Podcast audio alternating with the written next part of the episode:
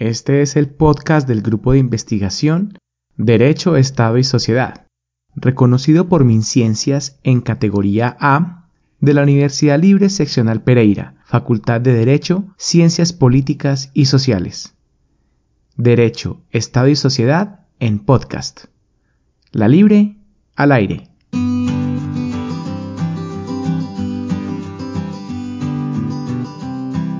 Bienvenidos al podcast Derecho, Estado y Sociedad, un podcast que pretende conectar a la comunidad librista, tanto estudiantes como profesores y personal administrativo, en torno a las discusiones derivadas de la gestión de proyectos de investigación, en esta nueva normalidad que nos propone la emergencia sanitaria, social y económica. Les habla Joaquín Andrés Gallego, director del Grupo de Investigación Derecho, Estado y Sociedad. Durante esta primera serie de episodios presentaremos cada semana un tema ligado al ejercicio de la investigación jurídica y sociojurídica.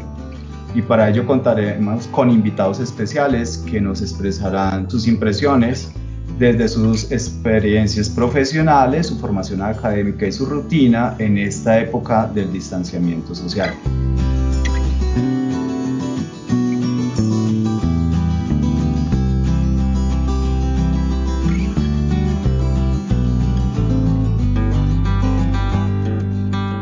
Para este primer episodio nos acompaña Luisa Fernanda Hurtado Castrillón, decana de la Facultad de Derecho, Ciencias Políticas y Sociales de la Universidad Libre de Pereira.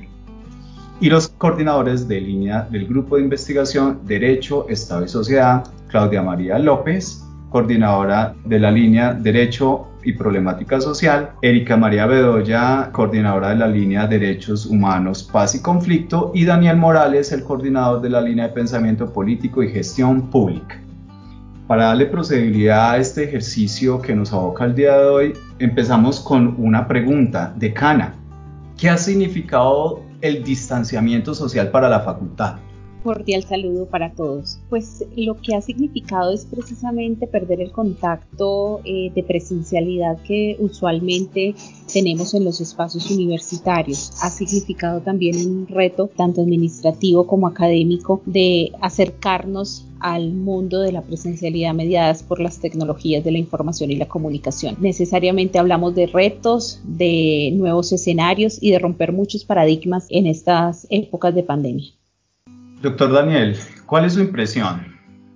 Bueno, en realidad todo esto ha sido inesperado. Nosotros no estábamos preparados, y lo digo yo como personas, de llevar una rutina intensa, de tener eh, múltiples tareas y estar alejados principalmente de las casas a transformar toda nuestra rutina y nuestra manera de interactuar, no solamente con nuestros perfiles profesionales, sino principalmente con nuestros estudiantes y con nuestros colegas en la facultad. Yo creo que todos añoramos tomarnos un café en la cafetería, estar en el ágora, ¿no? volver a esas aulas de clase donde podíamos compartir y discutir con, con los estudiantes, pero también saber superar esas crisis. Y esto nos ha transformado a todos y lo importante es que tengamos la capacidad de reinventarnos como personas en nuestras familias, en nuestros perfiles profesionales y por supuesto tratar de ser mejores profesores, de comunicarnos mejor con nuestros estudiantes y de conectar con ellos nuevamente. Muchísimas gracias. Y le damos paso a Erika María Bedoya. ¿Qué nos puede decir sobre distanciamiento social para la facultad? Creo que aparte de ser una medida en este momento que fortalece todo un tema de seguridad de la salud de las personas que estamos alrededor de la facultad, también significa unos esfuerzos tanto de estudiantes como de docentes y administrativos para reconstruir una dinámica que estaba en marco de la presencialidad y que ahora lleva como a asumir un reto que es estar a partir de este ejercicio del distanciamiento también más cerca para fortalecer esos lazos y fortalecer pues todo el trabajo académico que hemos eh, venido desarrollando y seguir fortaleciéndolo. Claudia, ¿y cuál es su impresión sobre ese nuevo significado del distanciamiento social para la facultad?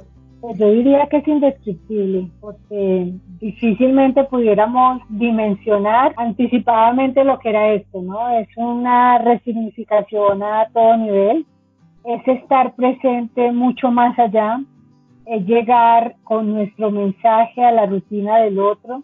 es estar en el espacio íntimo de la vida de los estudiantes, lo digo por el tema de los horarios, por las complejidades mismas de la vida de cada uno, es darle un espacio para ello en el aprendizaje, es también la, misma vida nuestra, es extrañar lo que antes era cotidiano y seguramente ya era muy naturalizado, es cómo podremos volver y cómo hacerlo bien y cómo también este momento pues nos ha retado, ¿no? Con la enseñanza, a ellos con el aprendizaje, a nosotros también a seguir aprendiendo. Eh, pero indiscutiblemente yo creo que son muchísimas sensaciones y, y percepciones que pasan por la vida de los estudiantes, por la nuestra. Creo que este distanciamiento seguramente en algún momento lo tendríamos que vivir. Como facultad, creo que los estudiantes han aportado lo mejor. Creo que ellos también se han ido día a día encontrando con esta realidad y sobre todo en una actitud altruista, ¿no? La asumen como la situación que debemos de vivir y afrontar y esperando que también este momento nos permita a todos crecer en todas las dimensiones.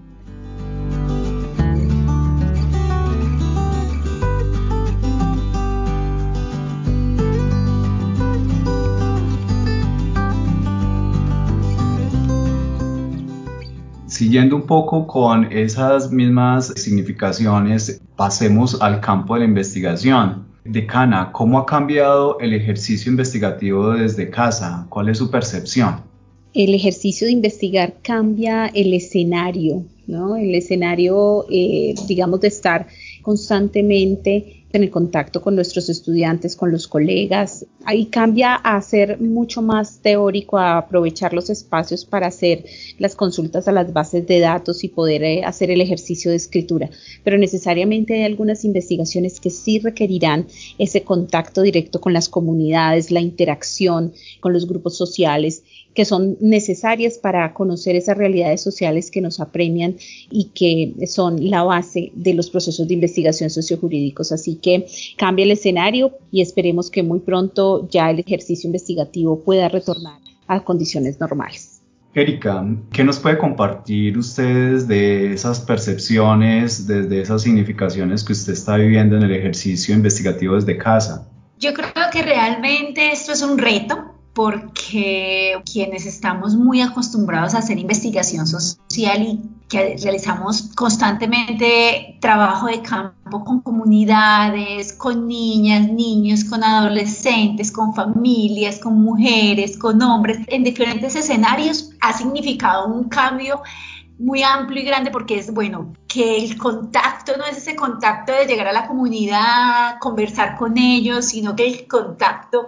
es un contacto mediado por unas tecnologías y que seguramente cambia la forma de aproximarnos a las comunidades. Entonces, desde la investigación, quienes hacemos investigación social, tenemos un reto muy grande porque tenemos que empezar,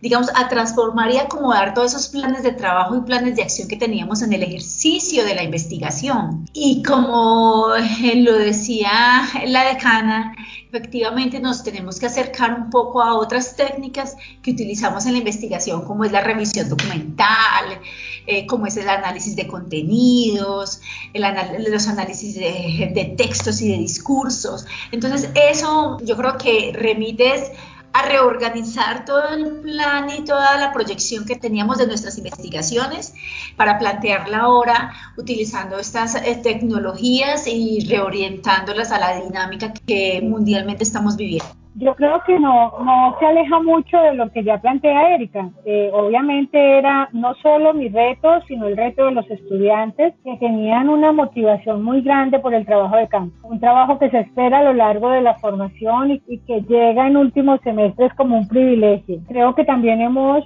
entre todos construido un nuevo sentido y en ese sentido cuando la revisión documental aparece como una gran estrategia y nos dice tienes como reto estar al día en la realidad que quieres indagar, creo que ahí nos hemos conectado y realmente ha sido un ejercicio importante para ellos porque estamos dándole mucha fortaleza a un instrumento o a una estrategia que todo el tiempo también vamos a tener que saber utilizar, pero no es óbice de que queda un resto de frustración un poco en haber querido abordar esos contextos de manera real y sentida. Sin embargo, también guardando la expectativa de que muy pronto todo este ejercicio que hoy se hace desde el acercamiento virtual pueda también tener algún momento de validación con la realidad y sobre todo esa nueva realidad que nos espera.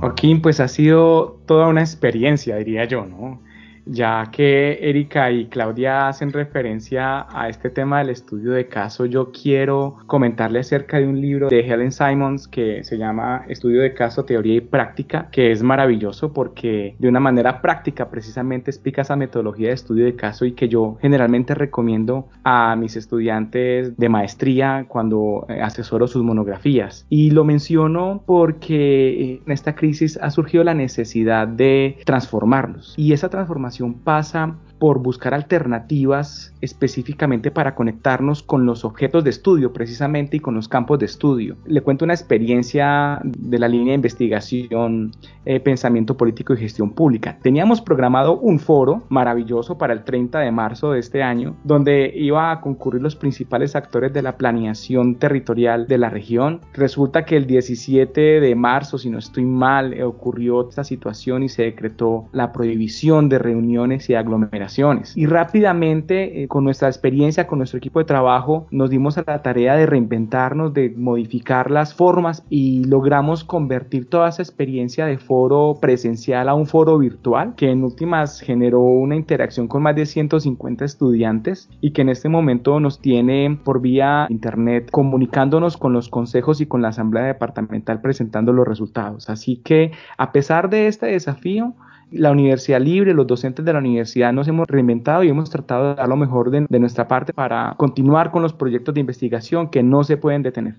Hay un aspecto eh, muy común que ustedes nos vienen presentando y es sobre todo el ámbito de los retos y como decía Daniel, reinventar. ¿Qué retos se asume como docente investigador en el marco del aula de clase? Yo creo que no solamente para los docentes investigadores, ¿no? El reto es para todos los que ejercemos la labor docente, es reconfigurar un poco esa práctica pedagógica a la cual estábamos muy acostumbrados respecto de la interacción con el estudiante en un medio muy diferente. Mm, es un reto entender que estamos en unas condiciones excepcionales, que debemos entender no solamente la realidad del contexto educativo, sino la realidad social por la cual se están atravesando todos nuestros estudiantes unos con unos privilegios importantes y otros con menos privilegios. Con la mera situación de estar en, en, en una sola casa, en un mismo espacio, compartiendo con varias personas 24/7. Creo que esa circunstancia para muchas personas no es fácil de manejar. La cotidianidad trae muchísimas situaciones que pueden alterar ese normal desarrollo de las actividades académicas. Así que ese es el reto, tratar de entender que la labor pedagógica cambia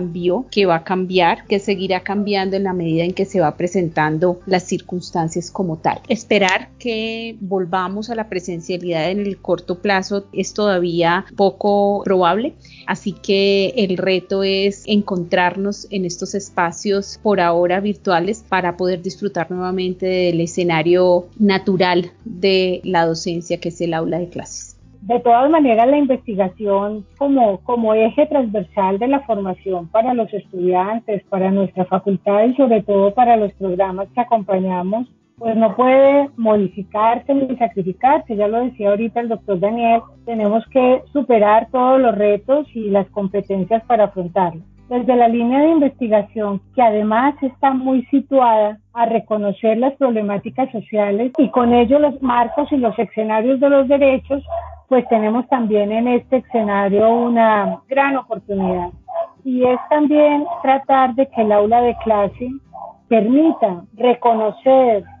visualizar, diría yo, tener una sensibilidad muy importante y permanente con todos los sucesos que de alguna manera van afectando y van modificando la, la vida, la cotidianidad y seguramente el futuro de todos nosotros, seamos docentes o sean estudiantes. Entonces creo que desde ese vínculo de que el estudiante reconoce en esta realidad no el pasado, sino su propia vida, creo que es donde muy seguramente los estudiantes cuando pase esto, esperamos que salgan con todo un pensamiento innovador y con toda una sensibilidad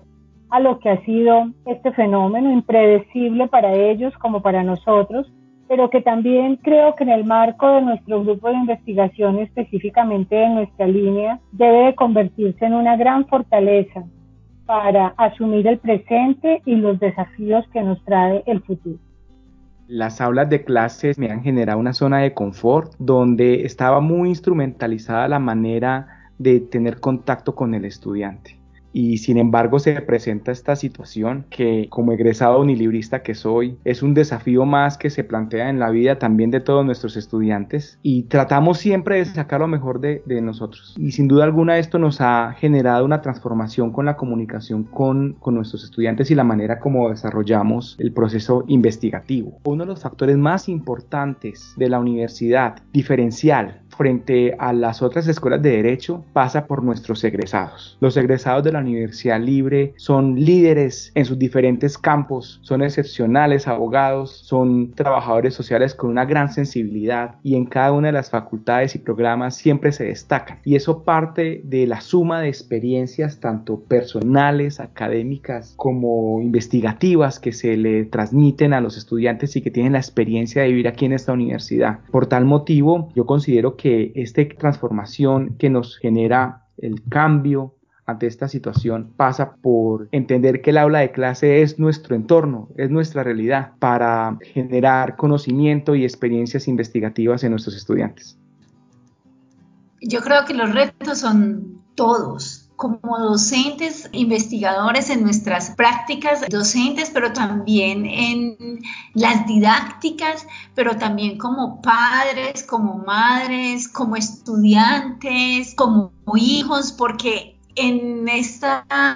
condición específica por la cual estamos pasando, todos confluyen en un mismo escenario que es el escenario del hogar. Y entonces uno de los retos es poder equilibrar y armonizar ese espacio de lo privado con el espacio de lo académico y con el espacio de lo público. Y en ese ejercicio poder establecer una buena conexión, no solo la conexión del Internet que añoramos que esté perfecta para la clase, tanto el docente como el estudiante, sino es esa conexión entre docente y estudiante para poder resolver a partir de todas las didácticas que nos toca ahora reinventarnos, resolver también ese acompañamiento con los chicos y chicas que asisten a nuestras clases y adicionalmente armonizar todos los escenarios con esos espacios privados, familiares y de casa que también necesitan los estudiantes y que también necesitamos los docentes. Entonces yo creo que el reto está en transformar una situación. Yo creo que al inicio se siente como un poco caótica, con incertidumbre, con angustia, pero si estamos pensándolo de una forma positiva nos permite reencontrarnos desde otros escenarios otros espacios que permiten estar más cerca y conocer un poco más eso que les mueva a los estudiantes para seguir en el marco de su actividad académica, pero también reconocer todo el ejercicio que hacemos los docentes para que esto funcione de la manera más amigable para ellos.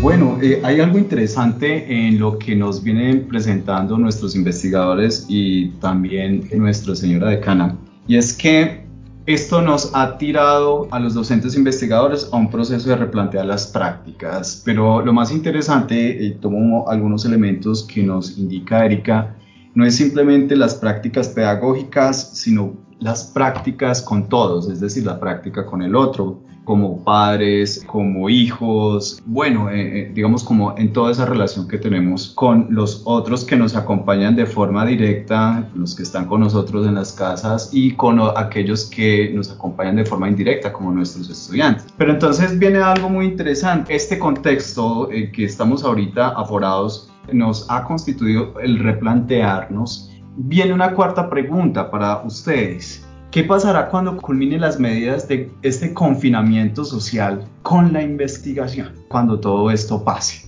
Bueno, eso es una pregunta muy digamos que atrevida, si el término me lo permite. Yo creo que el tema para afrontar estos tiempos difíciles es actitud. Creo que esa es la clave tanto para nosotros como docentes como también para nuestros estudiantes y para todo el personal administrativo que hace parte de nuestra comunidad. Todo es cuestión de actitud, de cómo tomamos este tiempo. Yo vengo insistiendo en que estos son momentos en los cuales la vida nos exige tener una actitud para atender todas las circunstancias que se están presentando. No solamente el reto de estar en la casa confinados, sino también el reto personal de entender que esto no será para siempre, que esto algún día seguramente va a volver a la normalidad o que lo que entendemos por normalidad va a ser ahora diferente tenemos que tener conciencia la responsabilidad que tenemos como especie frente al ecosistema, frente a las formas de relacionarnos con el otro y de entender que la vida sigue. Seguramente muchas cosas cambiarán no solamente en el relacionamiento social, sino también en las relaciones entre los estados, en la economía, en el impacto que esto va a tener, en el repensar las formas de organización del Estado, de cómo generamos una justicia mucho más igualitaria, distributiva, que nos permita acceder a bienes y servicios eh, de otra forma como lo venimos entendiendo hoy en el mundo. Es cuestión de actitud, es cuestión de entender cómo vamos a asumir ese reto de ser los sobrevivientes de la pandemia. Esto es un hecho histórico para el mundo, ni siquiera para nosotros a nivel local, sino es mundial. Y vamos a tener la oportunidad de dejar las memorias y de cómo enfrentamos como sociedad esta pandemia y cómo logramos poco a poco sacar lo mejor de como especie, como sociedad, para enfrentar ese futuro diferente, pero que es cuestión de cómo usted lo asume para su vida como integrante de una sociedad y obviamente como integrante de una sociedad global. Joaquín, como le decía la decana, esto es una cuestión de aptitud, yo estoy de acuerdo con ella. Fíjese cómo ha habido una explosión de webinars y de foros virtuales y de personas que cargan información en las diferentes redes sociales, presentando contenidos académicos y cómo los foros académicos que se iban a realizar de manera presencial y que tenían invitados internacionales no se detuvieron, sino que por el contrario se fortalecieron, se ofrecen incluso hasta de manera gratuita. Es decir, esto ha generado una explosión de parte de la comunidad académica que ha llevado a cuestiones tales como que la Universidad Libre en Latinoamérica es un caso de éxito para Microsoft en el uso de Teams, que es nuestra plataforma. Uno observa que hay un fortalecimiento de la investigación en red. Yo considero que cuando esta situación, esta emergencia sanitaria eh, se logre abordar, va a fortalecerse la investigación en red sin duda alguna, va a ser más rigurosa la investigación en términos de intercambio de experiencias académicas. Y en ese sentido yo sí agradezco y reconozco por supuesto el papel que han jugado los estudiantes en el marco de los procesos académicos de la universidad porque ellos a través de su disposición frente al cambio nos han motivado a nosotros los profesores también a transformarnos y a comprometernos con la mejora en los procesos académicos este desafío nos hará mejores profesores, mejores estudiantes y la investigación va a ser de mayor calidad. Yo creo que hace unos meses antes de que esto pasara ya había tenido una inquietud importante cuando alguien me había recomendado la trilogía de Harari y, que, y me había dicho, oye, en esta visión que tiene Harari sobre las 21 lecciones para el siglo XXI, hay mucho que conocer y a mí me retó esa literatura de manera anticipada y quizás una de sus primeras frases en el sentido de que pensar la vida global y pensar qué puede pasar realmente con la humanidad y cuáles son sus desafíos es un privilegio de pocos y lo menciona él en su texto y realmente hoy me doy cuenta que es completamente relevante, ¿no? Porque sigo sintiendo que es un privilegio para quienes tenemos en este momento la oportunidad de estar en casa con los nuestros, estar innovando todos los días nuestras capacidades con nuestros estudiantes y en nuestro quehacer profesional, también pensar eso, ¿no? De que tenemos en la oportunidad también la responsabilidad para resignificarnos de una manera mejor para tener la oportunidad, el tiempo y digamos que el descanso en el mejor sentido de, de, tratar de comprender muchas de las cosas que están pasando y que seguramente las veíamos pasar, pero no podíamos pensar que tenían que ver con nosotros. Entonces creo que ese desafío de, de volver siendo mejores personas, de volver con una conexión mucho más cercana, mucho más planetaria, digámoslo así, y mucho más sensible, es también para mí uno de los mayores fundamentos de lo que está pasando. Quienes tenemos la oportunidad de estar en la academia debemos de seguir retornando esa oportunidad con la generación de conocimiento y también con la transformación personal. Creo que esto también ha contribuido muchísimo a eso, ¿no? A que ese desarrollo personal nos permita también seguir dejando la insignia que plantea ahorita Daniel, en el sentido de que la impronta unilibrista también tiene resiliencia, ¿no? Y esta resiliencia pasa por esta transformación que la humanidad hoy nos está planteando.